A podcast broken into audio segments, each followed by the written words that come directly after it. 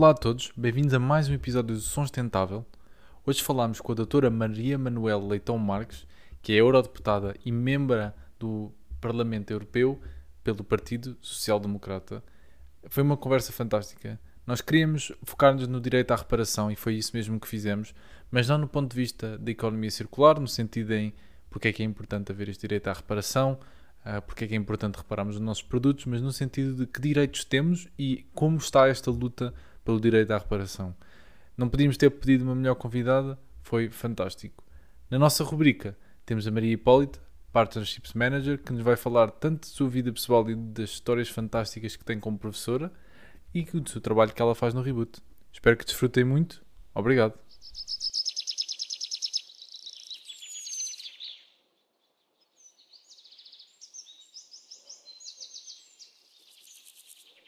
Olá a todos, bem-vindos a mais um episódio e este que também é muito especial com a professora Maria Manuel Marques, que é uma eurodeputada do Parlamento Europeu uh, e que nos honrou aqui com um bocadinho do seu tempo para nos falar do direito à reparação e em que é que o consumidor uh, se insere dentro deste direito. Obrigada. Olá, doutor. Olá, Tomás. Olá, Teresa. Muito obrigada por... Uh por uh, me terem disponibilizado este tempo para conversar com vocês. Espero que façamos disto uma conversa e não uma coisa muito professoral, não é? Uh, ou seja, não é uma aula, é uma conversa, portanto interrompam, vou falando, vocês vão interrompendo e vice-versa, se me derem esse direito. Eu queria, em primeiro lugar, dizer-vos que nós ainda está, não estamos na fase legislativa, contra o direito à reparação propriamente dito. Um, há uma resolução do Parlamento Europeu, já aprovada, de que vos vou falar, mas ainda, ainda, mas com certeza ainda nesta legislatura iremos mais longe com uma proposta que vai chegar da Comissão eh, nesta matéria, quer dizer, acho que até mesmo já está a, a chegar por aí, não é? Mas não está ainda aprovada. Um, ehm, queria também dizer-vos uh, que uh, esta ideia do direito à reparação se insere uh, naquilo que. enfim, ainda não estávamos a gravar, porém, eu sei que vos interessa uh, e se insere exatamente como vocês disseram muito bem, no pacote ambiental, no pacote da transição climática e mais propriamente no pacote da economia circular e mais especificamente ainda na redução do chamado lixo e também do lixo eletrónico. Um, aí ainda temos uma outra proposta, que essa sim já está quase em fase final, que é a chamada proposta do carregador único. Podemos também falar um bocadinho, não é reparação, mas tem o mesmo objetivo, reduzir os resíduos eletrónicos e aquela catrefada de carregadores que às vezes carregamos quando temos que nos movimentar com os nossos inseparáveis telemóveis e tablets, eh, escutadores, relógios e outras coisas semelhantes, coisas pequenas em geral, eh, e que trocamos sempre que mudamos de telemóvel ou para outra marca uhum. e depois serve na mesma marca, portanto, ter um carregador único mais durável e que sirva para diferentes marcas. É, é, é, também uma proposta que concorre no mesmo sentido. E vamos lá então ao direito à reparação. O que é que tem que ser o direito à reparação? Tem que ser um direito eh, que eu tenho quando adquiro um bem suscetível de ser reparado.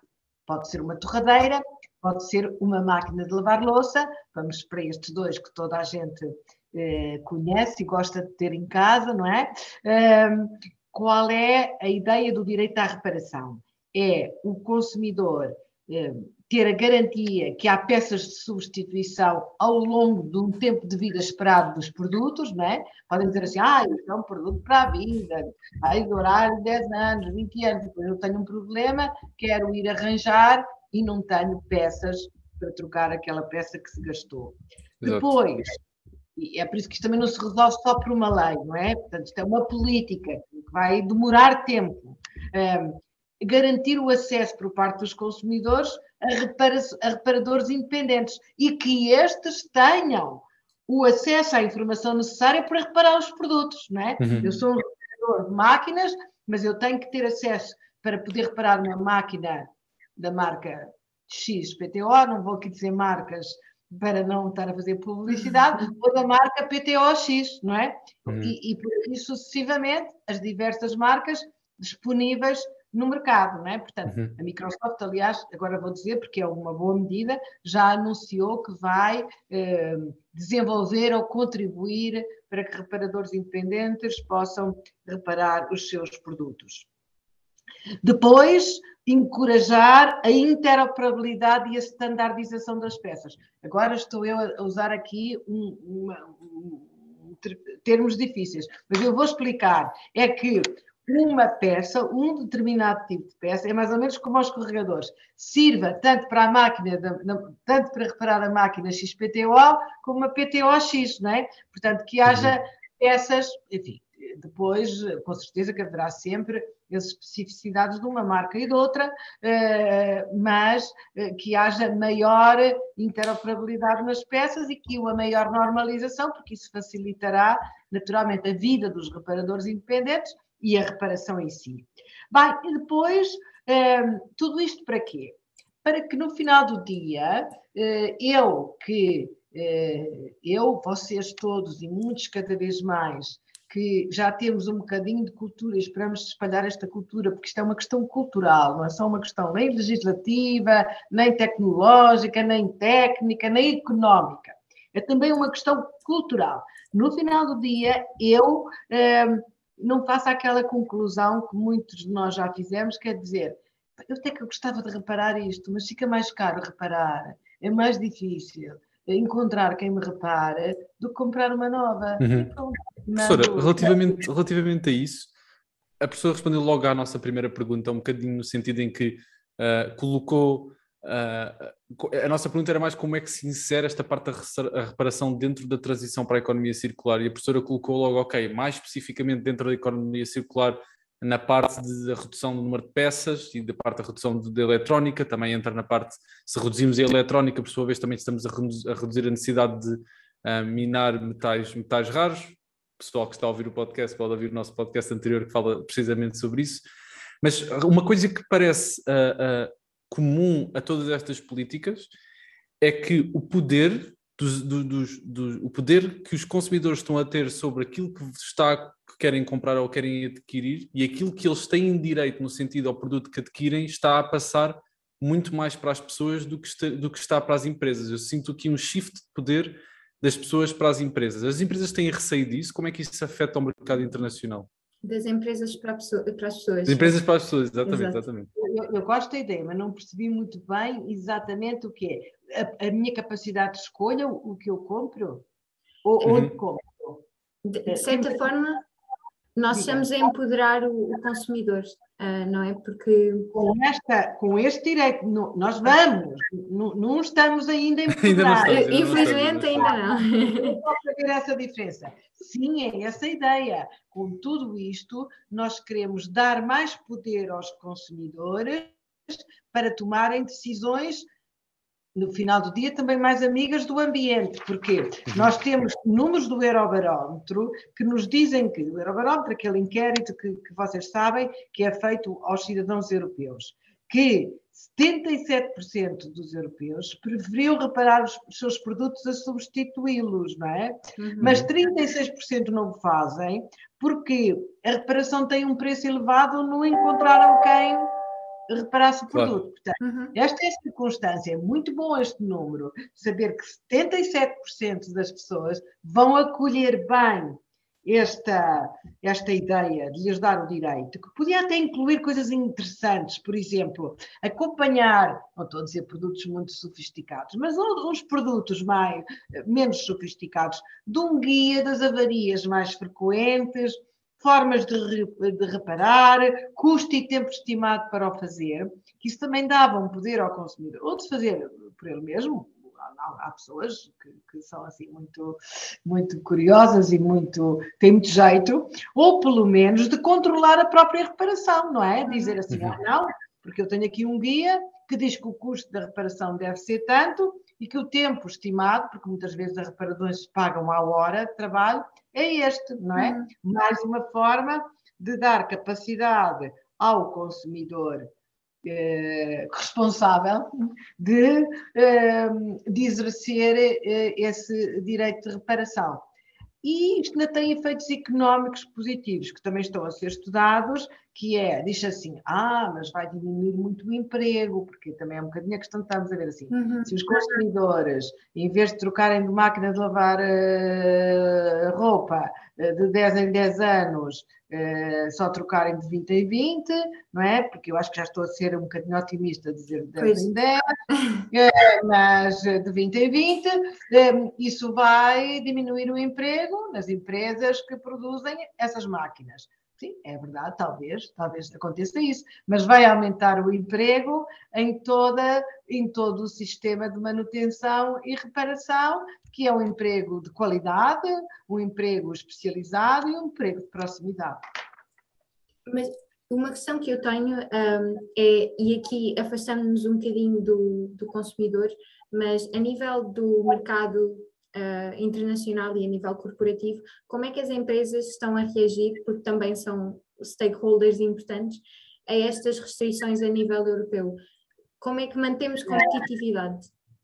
Certo. Eh, é, essa talvez não tenha tanto a ver com esta situação, mas tem a ver com outras situações, por exemplo, quando nós eh, estabelecemos regras para determinadas aplicações de inteligência artificial, dizemos assim, por exemplo, aplicações para selecionar as pessoas para um emprego ou aplicações que tenham uh, impacto na saúde e cuja reversibilidade dos danos seja difícil, têm que estar sujeitas a um estudo de avaliação de impacto, têm que ser uh, a, problemas de conformidade com determinadas é evidente que estamos a pôr ali um constrangimento, não é?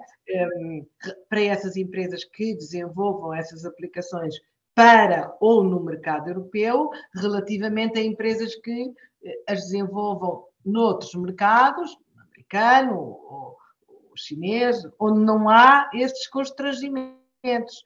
Mas tudo isto faz parte do tanto no mundo digital como no mundo ambiental, faz parte do modelo europeu, entre aspas, quer dizer, daquilo que nós queremos que seja o modelo europeu.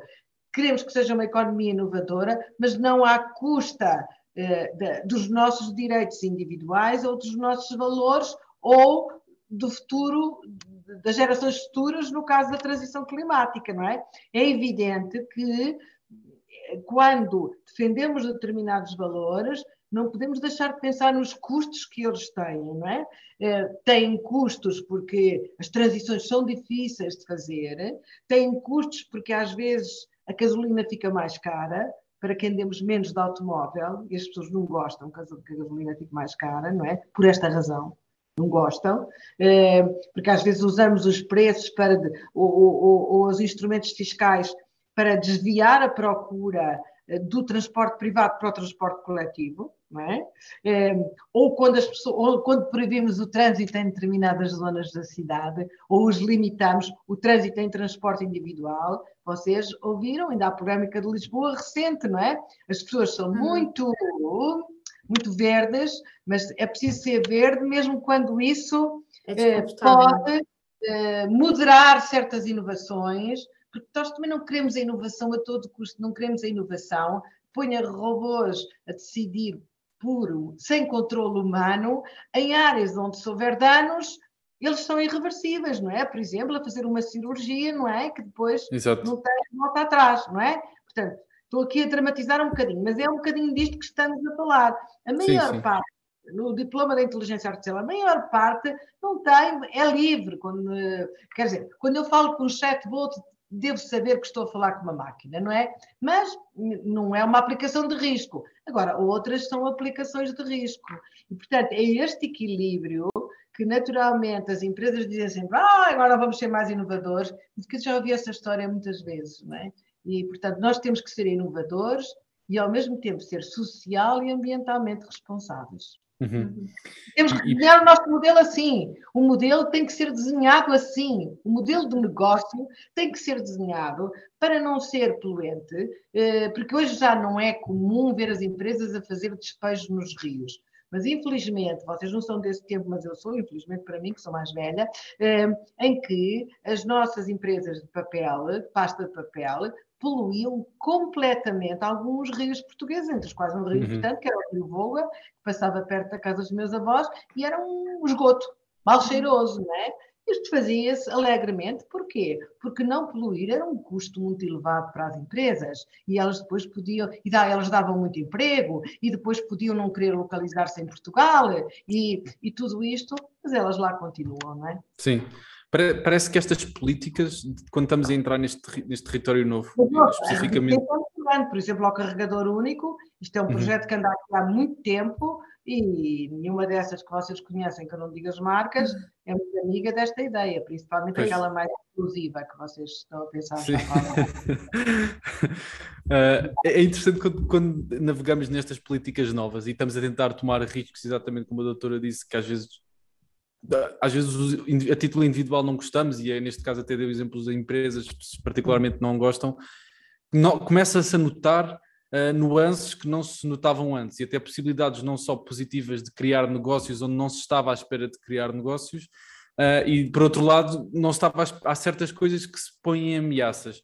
Uma delas que nós, que nós vemos é Claro que se eu tirar os produtos das mãos das, das, empresas, da empresa inicial que a vendeu e a colocar sobre reparadores independentes, eu estou sem dúvida provavelmente a, a melhorar em termos ambientais também o meu sistema de reparação e também estou a melhorar a minha comunidade, dando oportunidade a negócios mais pequenos, de volume mais pequeno.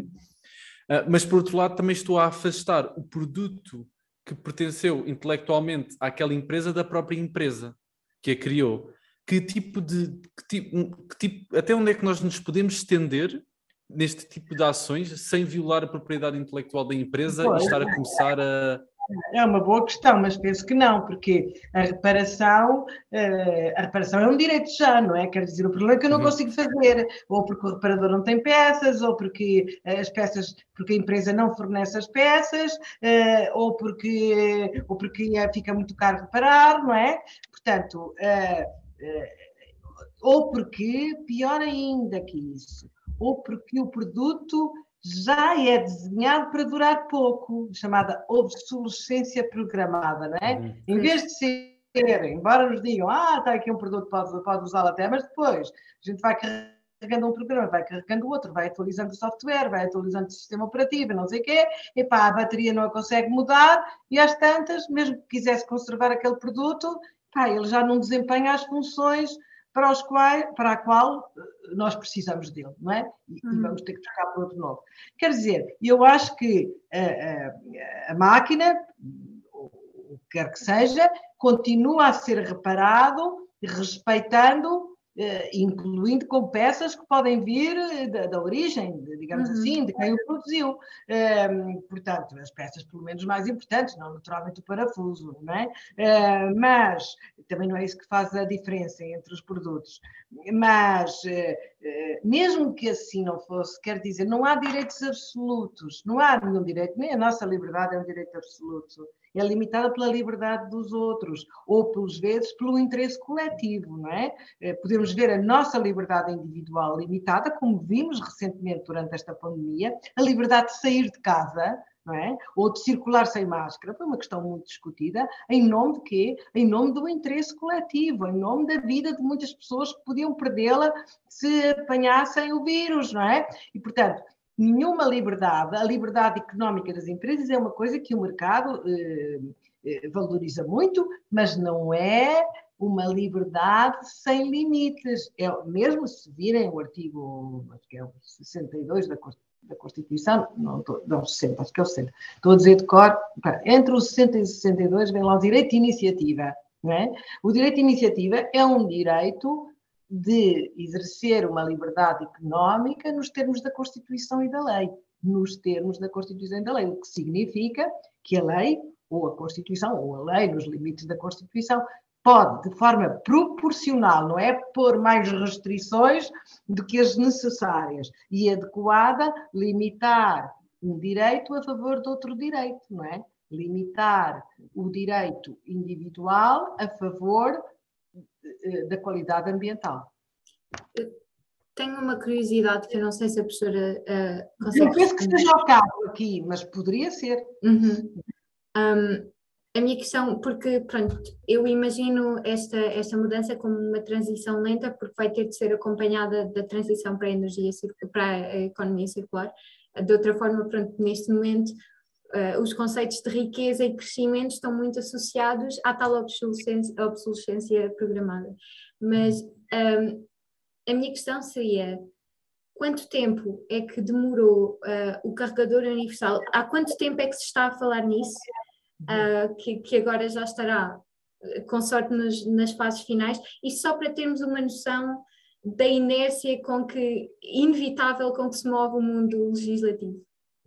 É, nem sempre é assim. Eu, eu hoje, hoje, de manhã estive a discutir uma diretiva que é da representação equilibrada de mulheres nos cargos de direção, que esteve aqui 10 anos. Penso que o carregador esteve menos, que esteve cerca de 5. Não sei dizer com exatidão, mas se quiser a seguir, uhum. vou verificar e mando-lhe essa. que esteve cerca de 5, 5, 5 anos. Mas quando diz agora já está na fase final, legislativa. Para mim, a fase final é quando nós temos o carregadorzinho único na mão. Aí é que estamos na fase final. Porque às vezes a criatividade das empresas que estão contra é muito grande, né? E aí uma dessas empresas, aquela que estávamos a falar há bocado, que acha que e usa muito o argumento que os consumidores é que vão ficar prejudicados, porque assim tinham eh, produtos de maior qualidade, carregadores de maior qualidade, e agora vão deixar de ter, que é sempre um argumento muito frequente, não é? Que é a ideia que os consumidores são prejudicados porque não têm produtos inovadores e que os consumidores gostam de produtos inovadores, gostam também, mas com certeza também gostam eh, que o mundo seja sustentável, não é? E, e, pronto, também. Mas como há bocado estava a dizer, tudo isto é uma questão de tempo. Acho que para mim foi a vossa frase mais, eh, mais importante, e é importante que as pessoas saibam que, primeiro, não se passa de um paradigma para o outro por uma lei. A lei ajuda, aliás, várias leis, nós estamos aqui a discutir o chamado pacote 54 55, eh, com muitas diplomas, diplomas por todo lado, que vamos aprovar, aliás, alguns deles na próxima semana, eh, que é um pacote legislativo. Eh, mas não basta, porque uhum. esta questão também é uma questão cultural porque estamos aqui a falar dos produtos reparáveis, mas podemos falar também daquelas da nossa roupa, de quantas vezes a trocamos, uhum. Quanto tempo a usamos, eh, de uma moda que foi criada para usar e deitar fora, não é? Não é a moda do tempo das nossas avós que faziam um vestido para a vida, não é? Hoje estamos muito com este pronto a vestir eh, relativamente uh, económico, entre aspas, relativamente de mais fácil acesso para mais pessoas, o que é ótimo, mas que nos incentiva muito a usar um ano e já não usar no outro, não é? Mas eu penso que essa cultura está a mudar um bocadinho, porque eu hoje vejo cada vez mais sites de trocas eh, de roupa em segunda mão, e isso é uma forma de nós variarmos sem deitarmos fora, não é? Exatamente. Antigamente era só, desculpem o termo horrível, mas é só as pessoas com muito fraco rendimento que necessitavam mesmo muito é que usavam roupa usada, não é? Costuma-se estar uhum. a dizer, dava para os pobres, não é? Era uma é frase muito... Hoje não, hoje eh, muita gente compra, vai ver uh, sites de roupa em segunda mão, ou terceira, não sei, e, e, e, compra e vende e usa, isso é uma nova cultura. E não, só, e não só isso, como já é quase um estatuto de, de é, é, mentalidade, não é? é Nós temos de tornar cool essas é atitudes cool. sustentáveis. Às vezes, tornar cool essas uhum. coisas são boas para o ambiente e acabam por ser interessantes, não é? E, portanto, esta mudança faz-se com políticas, faz-se com incentivos, os incentivos pois. corretos, como estávamos uhum. a ver uhum. há bocado, ser mais caro ir assim do que ser assado, não é? E faz-se com mudanças culturais. Hoje é frequente reciclarmos o lixo dentro de casa, separarmos o plástico. E hoje uma criança sabe, e até chama a atenção dos pais, aprendeu na escola, porque isso começou a fazer-se há muito tempo. Provavelmente quando vocês andaram na escola já aprenderam, mas quando eu lá andei, seguramente que ninguém me falou de questões ambientais. Hum. E, e portanto, é todos concorrermos nesse sentido, podemos ir ou mais depressa ou mais devagar, mas vamos, vamos no bom caminho. Não vamos é da noite para o dia, como talvez gostássemos, mas infelizmente eh, há coisas que não se mudam assim. Claro. Doutora, uma coisa é interessante no mercado é que há umas quantas empresas, uh, poucas ainda, que a expressão é mesmo uh, pegar o autor pelos cornos no que toca a, a, ao direito à reparação e decidiram construir produtos que são não só 100% reparáveis pelo utilizador, como guiados, uh, como manuais criados por eles desse tipo de reparação. Vou, vou, destacar alguns dois nomes das empresas que eu conheço, como a Fairphone ou a Framework, que ambos são produtos tecnológicos que eu, eu destaco estes porque são aqueles que para o consumidor comum são um bocadinho uma caixa negra, não é? Em termos de, de, conhecimento, e não só têm guias que fazem com que as pessoas aprendam a reparar, como o próprio produto está direcionado para isso.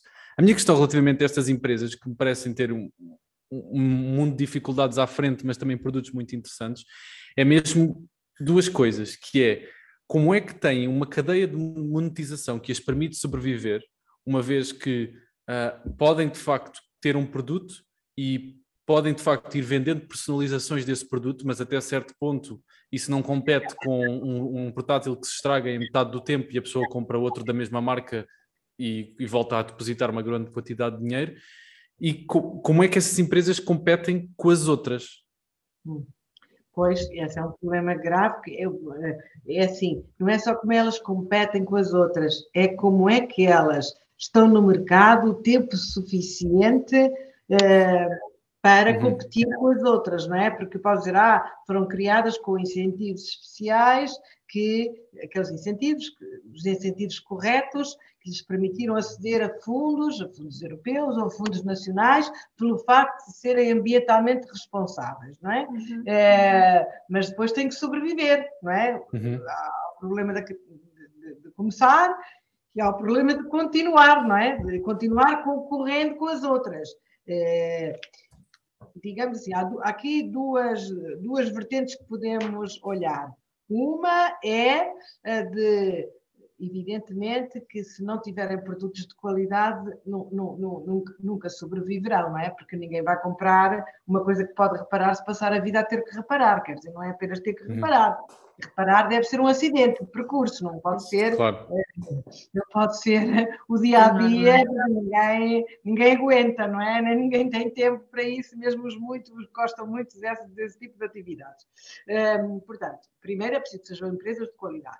Segundo, é aquela questão que estávamos a ver, é preciso que a cultura dos próprios consumidores comece a valorizar as chamadas frutas feias deste mundo. Não sei se vocês conhecem sim, o, sim, sim a fruta feia, não é? Que nem tudo que é assim, tudo direitinho, tudo brilhante e não sei o quê, é a melhor fruta, não é?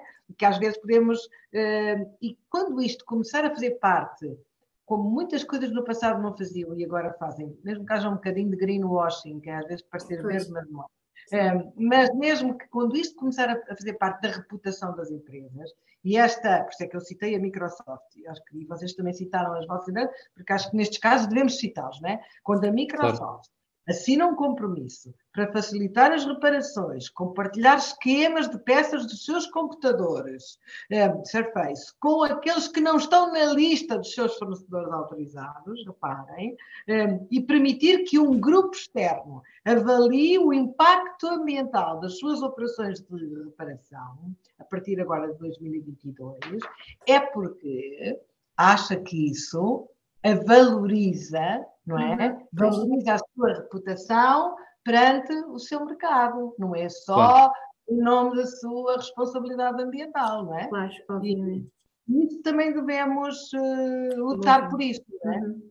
E é muito importante também ter assim um gigante tecnológico a tomar passos desses, porque yeah. com, com é, sorte muito... influencia o mercado. É muito importante ter uh, empresas que dizem que, que não usam, como outrora, foi muito importante empresas que diziam que não usavam trabalho infantil, não é? Uhum. Começou a uhum. ser. Começou a ser, ou por outra, aquelas que, que se descobria que usavam sabiam que a sua reputação uh, baixaria estrondosamente. Isso não foi assim, muito tempo se usou sem ninguém dar conta, não é? E depois começou a ser uma coisa que. Uh, e o custo reputacional de uma empresa, quando é grave, é muito difícil depois de refazer uma imagem, não é? No, no seguimento também deste, deste assunto, e mesmo falando em, em greenwashing, uma das opções que poderia empoderar o, o, consumidor e que também vem na sequência desta esse crescimento de, de consciencialização ambiental poderia ser uma repair label, portanto um score de quão reparável é o produto e assim o consumidor poderia fazer as escolhas com base. Com isso e com o guia, quando é possível, porque nem todas as peças são suscetíveis de, de, de ser reparáveis, mas haverá umas que sim, outras que não, eh, e com, e com essas, essas certificações, tal como fizemos para a energia, não é nada que vamos inventar agora, não é? Nós também fazemos, e hoje, quando vamos comprar qualquer desses produtos consome energia ou consome, vemos qual é a classificação, não é? E, e pensamos, estamos disponíveis a pagar por um com, com uma classificação melhor do que uma classificação menos boa, não é? E, portanto, acho que também eh, devemos caminhar para essa criatividade de encontrar, e essa é uma excelente ideia. Claro que tem de ser acompanhada de rastreabilidade que às vezes Depois, é difícil. Acompanhada de viabilidade e tem que ser acompanhada de, eh, no fundo, também de eh, de uma certa fiscalização para evitar o greenwashing, não é? De diz lá que é reparável, não consegui reparar, não reparei, não, afinal não consegui reparar coisa nenhuma, não é? Exatamente, daí a importância daquilo que a professora disse de haver entidades externas a, a classificar o processo de reparação. No, no, no, caso em que falou era ambientalmente, mas também Sim, diria mas que se esta política se fosse... Não é? Isso eu, eu gostava de comprar um produto de qual vou ela, investir. Que até é, corresponde a alguma coisa ou não corresponde, não é? Uhum. Exato gostava de quando vou investir dinheiro num produto desse género não só olhar só não olhar só para o preço e para as componentes do produto mas olhar também para ok será que se houver um problema eu vou me ver aflito para, para, para reparar este produto ou não uh, será que eu próprio consigo ou que mesmo se eu der este produto a alguém certificado eles é daqueles que demora mais tempo isso também entra em conta com pronto com, Entrar, com a minha compra. é to, eu, quando eu digo assim, portanto, esta questão não é apenas um direito, é montar ou incentivar eh, um ecossistema e, uma, e um comportamento que passa pelos comportamentos das empresas, que passa pelos comportamentos dos consumidores e passa pelo, eh, pelo, pelo desenvolvimento ou criação de condições que permitam que haja mais eh, reparadores. E nesse aspecto, a Comissão Europeia, ou, ou pronto, eles só para dar uma ideia, nós hoje ainda temos sapateiros, não é? Que levamos quando as, quando as solas se gastam, eh, não é? Ou quando acontece assim qualquer coisa que. E, ainda lá vamos, quer dizer, alguns ainda lá vão, espero que cinco muitos. Mas imaginam que não tivessem, não é? Quer dizer, gastava-se a sola bem, e uh, já não podia pôr uma sola nova. Com certeza que há, há, há, países onde isso já não é possível, não é? Onde se deita fora. Uhum. É, é, e será mesmo.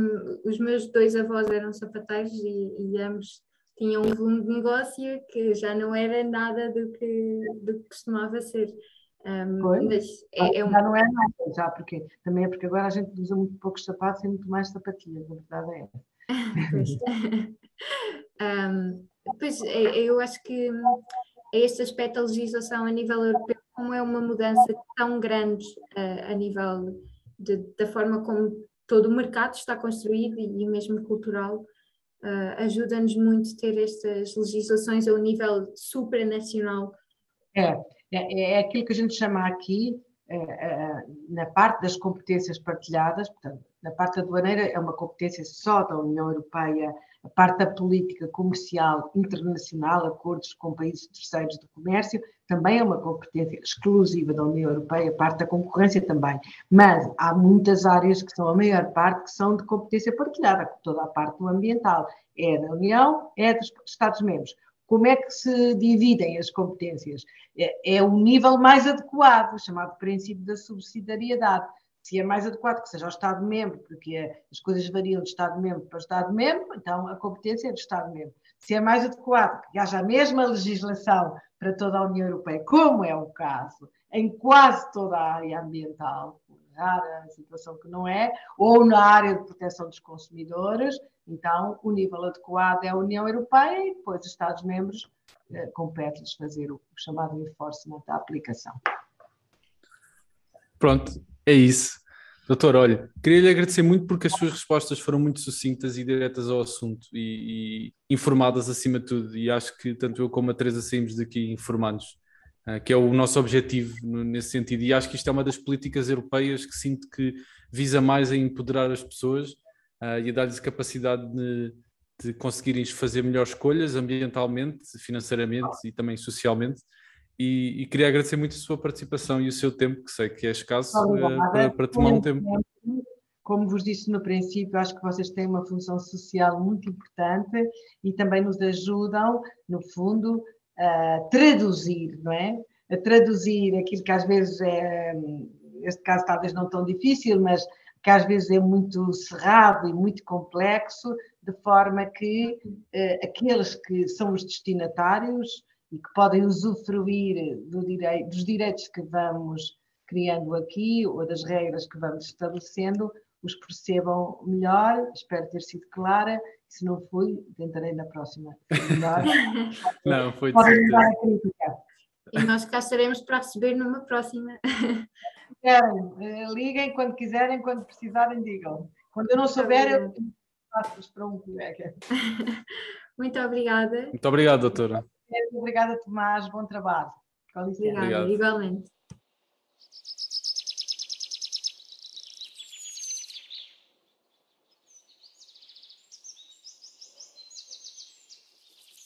Olá a todos, bem-vindos à nossa rubrica.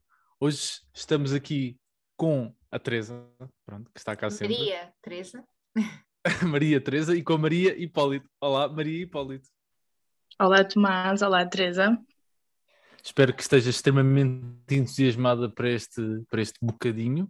Uh, primeiro de tudo, peço só que contes quem é que tu és, o teu signo, estou a brincar, não é preciso.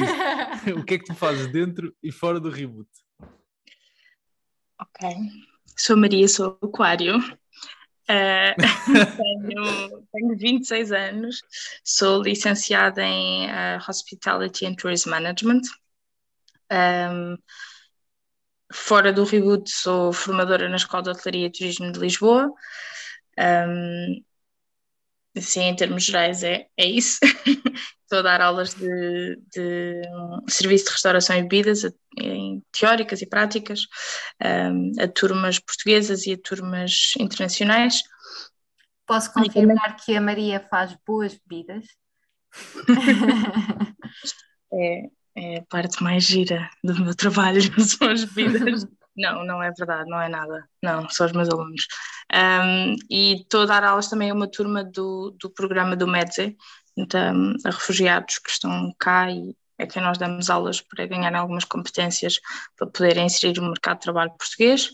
Um, dentro do Reboot sou Partnerships Manager e agora sou gestora de projeto com a Teresa e, e com o Pedro e com a Lia da, da parte do documentário, mais da, da estreia, e o meu papel é um bocadinho trazer parcerias para o reboot, basicamente, para, para pôr isto a mexer. Acho que é isso. Eu diria que o papel da Maria é sonhar, porque a Maria é das pessoas, mas e digo isto da melhor forma possível, porque a Maria é das pessoas que tem, e Tomás, eu acho que tu vais poder dizer isto muito melhor, mas a Maria entrou com uma paixão pelo reboot e ela põe fasquias super altas no que nós podemos fazer dos eventos e das parcerias, mas consegue. E eu acho que é, é tipo magia, a Maria é uma fada, basicamente. eu, eu, discordo, acho só que a Maria é apaixonada por muita coisa. Uh, acho que não é só pelo reboot, mas acho, tu, acho sem dúvida que és uma pessoa apaixonada.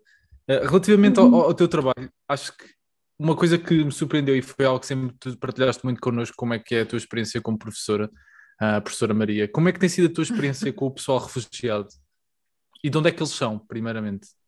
Uh, tenho, tenho alunos de muitos, muitos sítios, agora estou com a minha segunda turma, que, que ainda só tive uma vez ou duas, uh, portanto ainda nos estamos a, a, conhecer. Tenho, agora tenho muitos alunos da Índia, um, tenho também do Sudão, já tive da Eritreia, Serra Leoa, Afeganistão, Iraque, Síria, Líbia, um, pronto, um bocadinho de, por todo lado.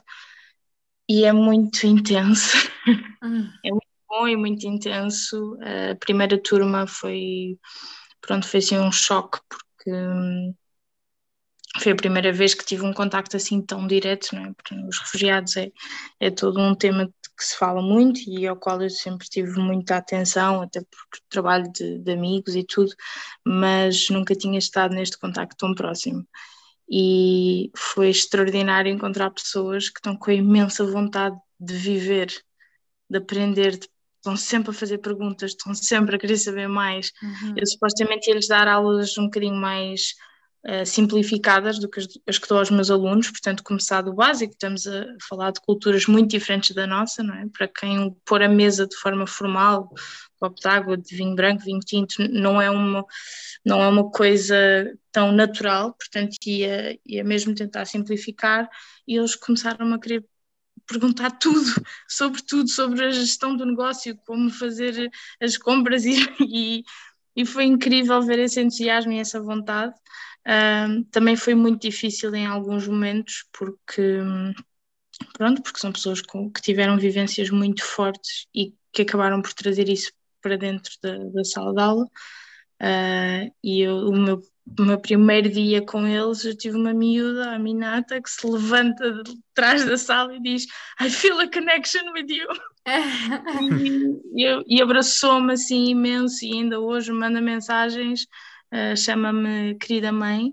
Um, e pronto, e tive vários momentos assim muito emocionantes com eles, em que eles contam as histórias de uma senhora que está sozinha em Portugal porque o marido foi, foi está, está, a trabalhar fora, ele nunca a deixou trabalhar, então ela agora está sozinha, sem recursos, sem saber o que fazer, porque nunca lhe foi permitido aprender mais ou fazer mais, e ela está sempre a fazer perguntas, muito curiosa, com muita vontade de tudo, um, pronto, e, e, é um bocadinho às vezes duro vê-los a, a, recomeçar uh, só agora.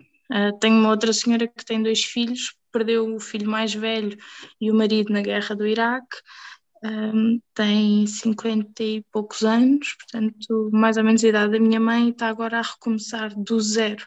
Estamos a falar de uma pessoa com uma vida super estável, uma vida boa, uma casa boa, que, que tem que que ser confrontada com os, os, filhos a perguntar, mãe, mas porquê que, porquê que não temos as nossas coisas? Porquê que, porquê? Porquê que isto é tudo tão diferente? Que está a viver numa cave sem, sem, sem ar fresco a passar com uma janela minúscula, pronto, e, e isto choca-nos muito. E, e mesmo assim, estas são as pessoas que têm mais sorte, no sentido em que têm organizações incríveis por trás que estão a ajudá-los o Medza tem este programa incrível porque eles depois são colocados no, no restaurante Medza e podem efetivamente trabalhar. Têm um acompanhamento incrível de, destas instituições, mas mesmo assim, pronto, estão a lidar com muita coisa e isso é duro. Mas é muito bom, eu tive experiências sempre excelentes com eles, de, de me darem muito amor, de me abraçarem muito, de, de estarem muito felizes por estar aqui, muito felizes por, por estarem na escola, portanto foi uma experiência assim, muito positiva e, e agora será certamente Boa. a segunda turma. Não, isso é, isso é fantástico. Hum. O que é que de, de, todas as tuas experiências tipo extra reboot, o que é que tu achas que te influencia mais no que trazes ao reboot? Hum. Pergunta difícil. Pergunta, pergunta difícil, para queijinho esta. Uh, acho que tem, tens duas, duas formas de olhar para isto. Se formos muito frios e calculistas e objetivos, uh, o meu trabalho, o meu trabalho na escola, uh, principalmente na, na escola e os contactos que faço e tudo, um, permitem-nos depois também conhecer muitas pessoas que, que, se tornam parceiros do reboot ou aliados e tudo mais. E como é esse o meu papel, acaba por conseguir trazer nesse sentido. Um, por outro lado, mais no sentido de propósito, eu estou sempre a arranjar coisas para fazer que não é suposto eu estar a fazer. O meu trabalho é muito objetivo e eu consigo sempre arranjar outros projetos e outras coisas e agora, pronto, decidi fazer uma horta na escola e estou a fazer um, e essas, essas pequenas coisas que, que vão acontecendo uh, acabam por me, e que resultam e que eu vejo as pessoas a envolver-se, a querer fazer mais e, e e a gostar das ideias e a querer investir o seu tempo nelas, um, é o que me, que me faz pensar que o que nós fazemos efetivamente faz sentido. É o que me traz força depois para perceber, ok, quando nós começamos, alguma coisa vai sair daqui, alguém vai acreditar connosco, alguém vai fazer connosco, portanto traz muito sentido de propósito, mas é um bocadinho um uhum. círculo vicioso, porque o, o reboot também me faz sentir isso para tudo o resto que eu faço na vida. Uhum. Não, e, é, e, é, e é interessante o facto de tu, acho que é muito bom tu seres uma pessoa que se exponha essas coisas novas e estás sempre a tentar eh, de, forma, de alguma forma criar coisas novas e como a Teresa disse sonhar, nesse sentido que às vezes é preciso dar esse primeiro passo e sonhar e até pôr propostas na mesa que a priori parecem irrealistas para depois dar um passo um bocadinho atrás e ver, ok, desta proposta o que é que nós podemos aproveitar e o que é que podemos definir, isso é, isso é fantástico e a partir daí é, é realizar e acho que o trabalho que, tanto o trabalho que estás a fazer agora como também o trabalho que foi feito no Circular 2021, para quem esteve presente, ganda props, que meu só o melhor coffee break que alguma vez vi em alguma minha vida. Uh, isso isso é, é muito bom e acho que acho que sem dúvida vais longe com isso. Vamos ver. E isto que fica logo o convite para virem à estreia do documentário dia 16. Nós depois voltamos a falar no próximo episódio, mas, mas se a Maria está à frente, já sabem que vai ser grande. Sim. Espero que venham, sim. Venham e tragam, tragam amigos e cadeiras, faz favor. obrigada. Maria, muito, muito obrigada por todo o teu trabalho. Obrigado, Maria. Em geral, obrigada por teres vindo, mas obrigada pelo trabalho e pelo tempo e pelo, pelo contágio de sonhos. Obrigada. Oh.